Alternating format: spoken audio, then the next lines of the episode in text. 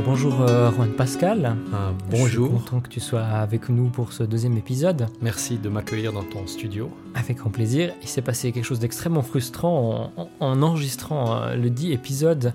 Malencontreusement, on a effacé la piste Tout à fait. euh, juste à la fin de, de la prise. Et du coup, ça me lance dans la question et dans le débat intérieur que j'ai de ce qu'est la différence entre un regret et un remords.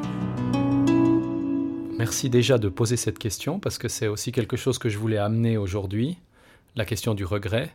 Et en fait, d'un point de vue des définitions, le regret, c'est quelque chose plutôt que l'on n'a pas fait et que l'on porte encore avec soi dans le présent, quelque chose qu'on n'a pas fait dans le passé et qu'on aurait aimé faire. Et puis le remords, c'est quelque chose qu'on a fait et puis qu'on aurait aimé ne pas faire.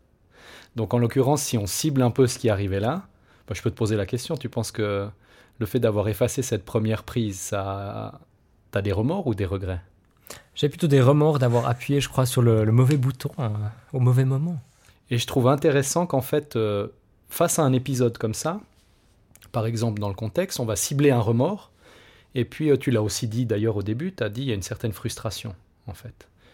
Et je dirais, pour, pour discerner aussi dans un premier temps, si on veut éviter les remords et les regrets, euh, c'est d'abord de cibler quelle tendance principale on a dans son propre mindset. D'accord, ouais. Ouais. Mais est-ce que si on regarde, euh, disons, 10 ans en arrière, est-ce qu'il vaut mieux avoir des remords ou des regrets? Alors, j'aurais envie de te dire ni l'un ni l'autre, dans l'idéal, euh, parce que les deux marquent une certaine frustration, en fait, Bien sûr, ouais. de d'avoir fait ou de ne pas avoir fait. Donc, dans l'idéal, je, je dirais ça dépend de l'individu. Et moi, je serais porté à croire qu'il est possible de n'avoir ni remords ni regrets. Ouais. Euh, pour ça, il y a une condition, je dirais, c'est cibler la tendance, notre tendance principale, et ensuite euh, s'entraîner. S'entraîner.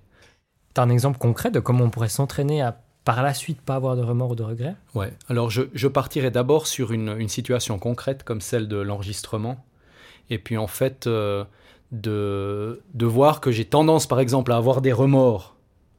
Et que dans le milieu de l'enregistrement, ça peut arriver que j'efface une piste par mégarde. Et si ça se trouve, c'est la piste du siècle. Si ça se trouve, c'est la piste du siècle. Et d'envisager déjà ça. Se dire, en fait, dans mon boulot, dans mon travail, dans ce que je fais au quotidien, quelle est la chose qui me fait le plus peur? Qu'est-ce qui me créerait la plus grande frustration? Et en fait, tu vas dire, bah, en fait, c'est d'enregistrer avec euh, un compositeur un live, puis j'arrive à la fin, et puis ça bug. Et ça marche pas. Et là, tu cibles déjà plusieurs choses. Tu cibles euh, le potentiel, et puis tu dis, ben, qu'est-ce que je ferais? Qu'est- Qu'est-ce qui me permettrait de surmonter ça si ça arrive? Et là, déjà, tu ouvres un prisme d'options pour euh, atténuer les remords d'une situation hypothétique. Mhm. D'accord, ouais. Je ferais ça. Ok. Ouais. Bah, je te remercie. On est déjà à la fin du, du temps qui nous est imparti pour ce deuxième épisode. Ben, merci à toi pour euh, cet accueil chaleureux de venir dans le, le studio Flow Time, qui est euh, très accueillant et professionnel au plus haut point. Enfin, merci beaucoup pour ce compliment. Merci à toi. Et on te retrouve d'ici peu. Merci. hein. Bonne journée. Merci, bonne journée.